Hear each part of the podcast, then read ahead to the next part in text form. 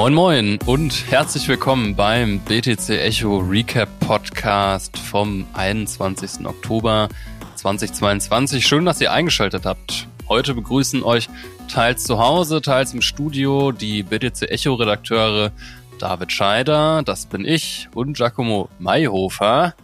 Moin Giacomo, wie geht's dir? Gut, schön hier zu sein. Sehr schön. Ähm, wie gehabt, an dieser Stelle erstmal unser Disclaimer. Die hier dargestellten Analysen stellen keine Anlageberatung dar. Sie geben lediglich die Meinungen der Redakteure wieder. Und dann starten wir auch schon gleich rein. Wir haben heute zwei Themenblöcke im Gepäck. Wir wollen nämlich zuerst mal über Giacomos Reise nach Amsterdam sprechen. Da war ja die Bitcoin Amsterdam Konferenz und eigentlich wollten wir da gemeinsam hinfahren. Ich musste aber leider am Tag der Abreise krankheitsbedingt absagen. Man hört es meiner Stimme auch noch so ein bisschen an, wenn die ein bisschen nasal klingt. Bitte ich dafür um Entschuldigung. Ähm, übrigens war das auch der Grund, wieso letzte Woche gar keine Folge erschienen ist.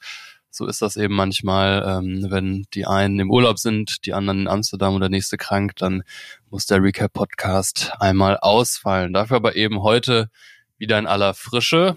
Das wird also der erste Themenblock sein. Ähm, wir haben ja noch einen zweiten Themenblock und da sprechen wir über zwei Meldungen, die heute, also wir nehmen am Donnerstag, den 20. Oktober auf. Redaktionsschluss ist entsprechend um 15 Uhr.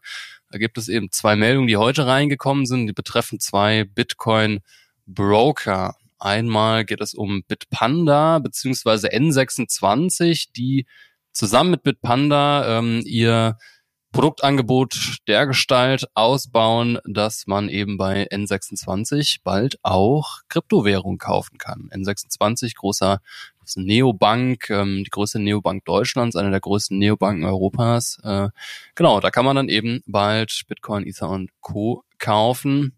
Und dann sprechen wir noch über Relay, auch ein Bitcoin-Broker aus der Schweiz, der jetzt so eine Sofortkaufen-Funktion eingebaut hat. Auch ein ziemlich spannendes Produkt. Ähm, da geht's dann eben in der zweiten Hälfte drum. Wir fangen aber an und sprechen über deine Reise als rasender Reporter nach Amsterdam. Giacomo, du warst als Pressevertreter auf der Bitcoin Amsterdam dabei, der größten Bitcoin-Konferenz Europas. Und wenn es also bald wegen der Cannabis-Regulierung äh, keinen Grund mehr nach Amsterdam zu fahren. Da gibt es zumindest einen weiteren Grund, dort doch hinzufahren, nämlich die Bitcoin-Konferenz. Wie war's? Bist du zum Bitcoin-Maximalisten geworden? Nee, aber ich habe viele getroffen. Ja, ich äh, habe mich da als äh, offensiv als Shitcoiner unter die Maxis begeben und wollte einfach mal wissen, so wie die drauf sind und muss echt sagen, es ist ein sehr sympathisches Völkchen, es ist ein toller Vibe dort. Also Leute, die Bitcoin lieben, sind da wirklich an der richtigen Stelle. Ich glaube, es ist das erste Mal gewesen, dass diese Konferenz war hier in Europa und es ist gleichzeitig schon die größte gewesen. 3000 Leute. Tickets ein bisschen teuer, 500 Dollar. Äh, und dann gab es noch den Wahlpass für 5000 Dollar. Ähm, ja, finde ich sehr übertrieben, aber an sich vor Ort, ja, es ist eine wirklich tolle Atmosphäre. Man trifft ähm, spannende Menschen. Für mich war es halt die erste echte Begegnung mit Maxis. Also ich kenne ja dich, aber ich würde sagen, du bist noch ein sehr moderater Maxi. Mhm. Ähm, da laufen sagen eher Bitcoiner. Ja, Bitcoiner, genau. Also ich war auf so einem Maxi-Panel, ähm, wo ich ungefähr so zehn Minuten dabei saß und mir das angehört habe und dachte so, nee, das ist vollkommen hirnverbrannt hier. Also wieso? Was ist was? Ja, die haben im Grunde die ganze Zeit nur gesagt, Bitcoin ist der beste Coin, alles andere sind Shitcoins und Scam. Deswegen ist es auch unmoralisch gegen den Maximalismus zu sein. Und äh, ich bin dann durch die Gegend gelaufen, habe irgendwie Bitcoin Jesus am Kreuz hängen sehen und in der Moon Arena, die heißt wirklich so die Hauptbühne, war ich auch so, wollte mich verarschen, die Moon Arena, hängt dieser riesige, fünf Meter große Astronaut, der ganz offensichtlich zum Mond möchte und diese riesige Bitcoin-Kugel hält und jedes Panel wird irgendwie mit so Musik, die auch, keine Ahnung, direkt aus Rocky kommen könnte, angekündigt. Dazu gibt's eine Lightshow und Rauch. Du denkst gleich wirklich irgendwie, hier, hier wird gerasselt oder so. Aber dann sitzen da nur so drei Leute und also vieles war sehr drüber, das habe ich dir auch erzählt. Also am, mm. am krassesten, der krasseste What the fuck Moment war für mich wirklich am dritten Tag, war so ein Musikfestival und so gegen 11 Uhr nachts wurde dann getanzt in der Moon Arena und der ähm, Song, der lief, war Pump It Up mit zwei leicht bekleideten Frauen auf der Bühne und der riesige Astronaut hat irgendwie Fake-Dollarnoten in die Menge geschossen und ich stand nur so da, what the fuck ist das jetzt hier so eine Art Spring Break für Bitcoin? Also es war einfach, es war einfach zu viel. Und ich habe witzigerweise auf dem Rückweg zum Hotel so einen richtig fundamentalistischen christlichen Missionar getroffen. Ähm, und der hat versucht, mich vom Christentum zu überzeugen. Und ähm, ich habe ja eine Reportage geschrieben, auch für das Magazin. Wird vielleicht Maxis nicht so gefallen, jedes Wort, was da drin steht. Aber es war halt so, du musstest eigentlich nur so ein paar Worte austauschen und du landest vom Christentum beim Maximalismus. Also es war wirklich so Gott gegen Bitcoin, der lächerliche Islam gegen all diese scheiß Shitcoins und irgendwie äh, das jüngste Gericht durch den Tag, an dem das Finanzsystem kollabiert und du bist beim Maximalismus gelandet. Und ähm, das fand ich so ein bisschen drüber. Aber ich muss sagen, dass die Leute, die ich vor Ort getroffen habe, ich habe dann vor allem mit dem Publikum gesprochen, gar nicht so, so viel mit der, mit den Speakern oder so, klar auch. Aber die Leute waren super. Also die meisten Leute waren total tolerant, haben total spannende Geschichten zu erzählen gehabt, ähm, witzig, offen, schräg. Äh, ich habe den Bruder von Julian Assange getroffen und das findet ihr auch im neuen Magazin, tatsächlich auch gelernt, dass Wikileaks sozusagen ohne Bitcoin nie überlebt hätte. Mm. Die wurden ja auch vom Finanzsystem abgeschnitten. Nach ja, weil PayPal auch irgendwie dann alles, Visa, Mastercard, PayPal, die persönlichen Konten, alles war gesperrt, nachdem die halt diesen Leak äh, aus dem Irakkrieg gebracht haben. Und äh, die haben sozusagen ihr komplettes System auf Bitcoin umgestellt damals und auch ja. die Spenden. Und das, das hat mich schon, interessant, vor allem, weil Wikipedia jetzt Bitcoin ja gar nicht mehr annimmt. Also ähm, auch leichtsinnig kann man. Wikileaks. Ja, ja, genau. Ja, ich weiß, es geht um Wikileaks, aber Wikipedia, was jetzt bedingt vergleichbar ist, auch eine Online-Plattform, die mhm. ähm, ja, für Wissen auf der Welt sorgen will, die nehmen ja also eben kein Bitcoin mehr an und das mhm. ist auch ein, ja, ein gefährliches Spiel, wie man, wie man sehen kann, sich schnell drehen. Mhm. Ja. Also ich finde, die Maxis sind ein witziges Völkchen, lustig. Manche sind mir ein bisschen zu krass einfach. So, aber insgesamt sehr sympathische Menschen, ja.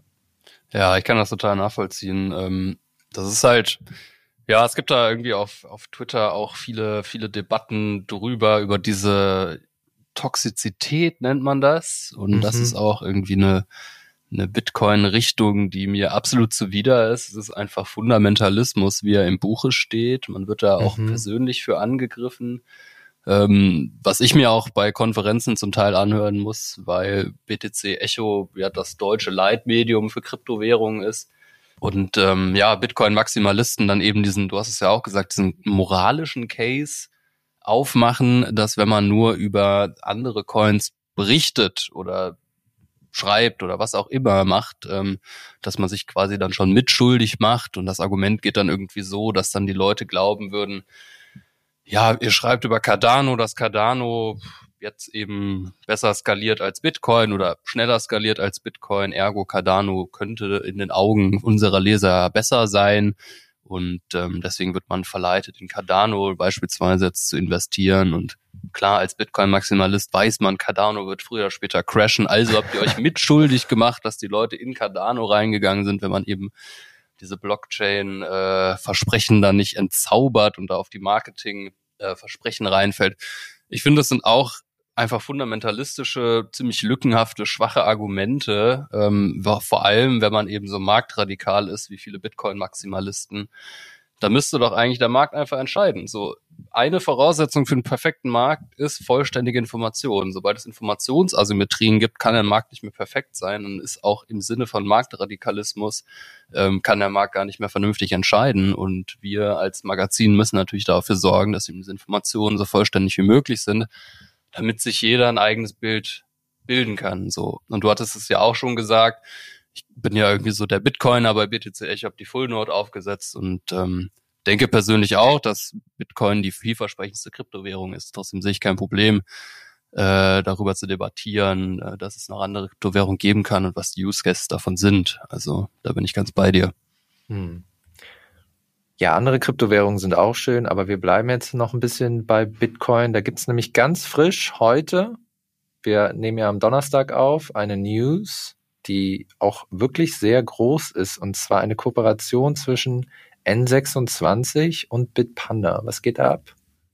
Genau. Ähm, N26 sind, ist wahrscheinlich vielen auch im Cryptospace ein Begriff, aber auch außerhalb des Cryptospace eben ähm, eine große Neobank, ähm, die größte Europas, ähm, eine der größten Deutschlands die, also ungefähr acht Millionen Kundinnen und Kunden hat N26 und die haben Anfang des Jahres im Prinzip schon angekündigt, dass die dieses Jahr Bitcoin und Co. in ihr System integrieren werden, also so eine Art Bitcoin-Broker eben einbauen werden und da kam heute die Meldung raus, dass genau das passiert ist. N26 hat Kryptowährung integriert. Ähm, wenn ihr jetzt freudestrahlend äh, auf eure N26-App drückt, muss ich die Deutschen zumindest erstmal vertrösten. Bisher können nur die österreichischen äh, Kunden darauf zugreifen, aber Deutschland und äh, andere Länder Europas sollen bald folgen. Und N26 macht das eben in Zusammenarbeit mit Bitpanda aus Wien, also eben der, dem größten österreichischen und einer der größten ähm, europäischen Krypto-Exchanges ähm, und die haben so eine Art ja, White-Label-Lösung aufgesetzt. Das ist so eine, so eine API-Umgebung, wo sich eben andere Fintechs dann einfach einklinken können und dann die Infrastruktur eben von Bitpanda für ihr eigenes Produkt nutzen können. Und das hat jetzt N26 gemacht. Und das ist natürlich schon ein ziemlich große News, das ist ja auch gesagt, ähm, weil jetzt im Prinzip äh, von jetzt auf gleich eben acht Millionen neue Kundinnen und Kunden Zugang zu Kryptowährungen haben und nicht nur ein, zwei oder drei Kryptowährungen, sondern gleich knapp 200. Also von, da sind wir wieder Shitcoin Casino, da kann jetzt äh, jeder N26-Kunde schön äh, breit streuen und sich äh, bei 90 Prozent der Coins die Finger verbrennen. Aber ähm, das gehört eben auch dazu und am Ende finden dann alle den Weg zu Bitcoin. ähm, ja, kleiner Scherz am Rande, aber genau so ist es eben. Und ähm, also ja, ich finde es auf jeden Fall richtig spannend. Ich bin gespannt, wie es sein wird, wenn äh, meine N26-App da das Bitcoin-Symbol äh, aufploppt. Ähm, kleiner Wermutstropfen für Bitcoiner und eben Menschen, die den Kryptospruch Not Your Keys, Not Your Coins ernst nehmen. Man kann die Coins nicht abziehen. Also ich habe, das stand nicht in der Pressemitteilung, ich habe extra nochmal Rückfrage, Rückmeldung erhalten von der äh, Pressestelle von N26.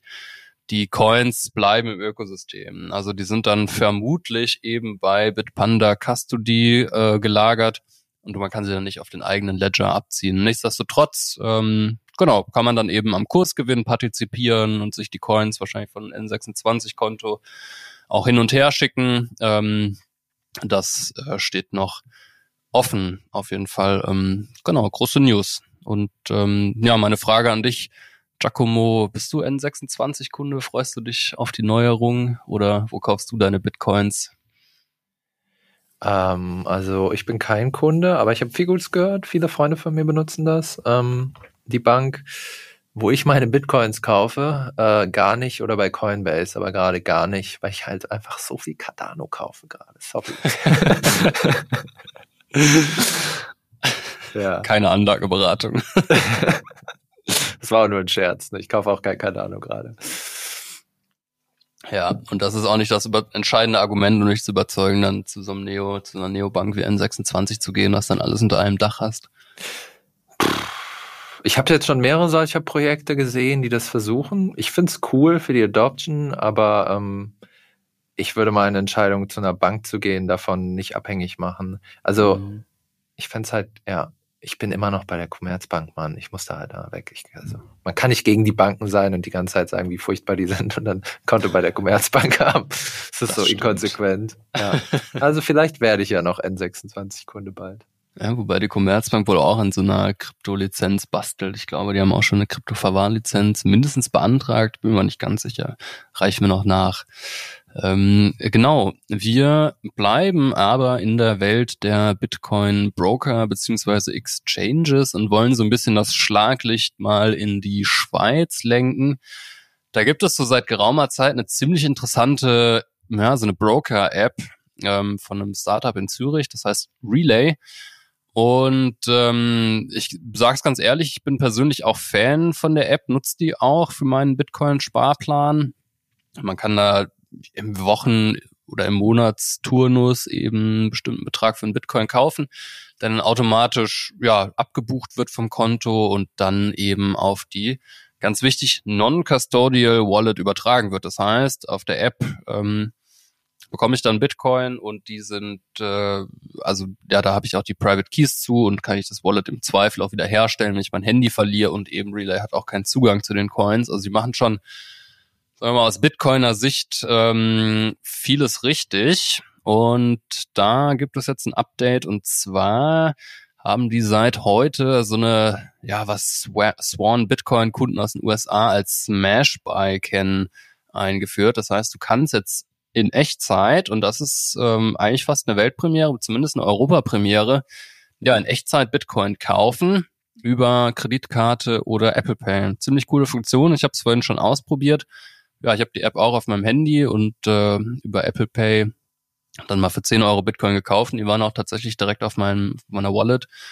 Ziemlich cool. Ähm, ja, einziger Nachteil ist, kostet ein bisschen mehr, kostet dann bis zu fünf Prozent Gebühren, weil zusätzlich zu den Relay-Gebühren auch noch die Kreditkartengebühren von bis zu drei Prozent draufkommen. Bei kleinen Beträgen ist das vermutlich dann prohibitiv hoch.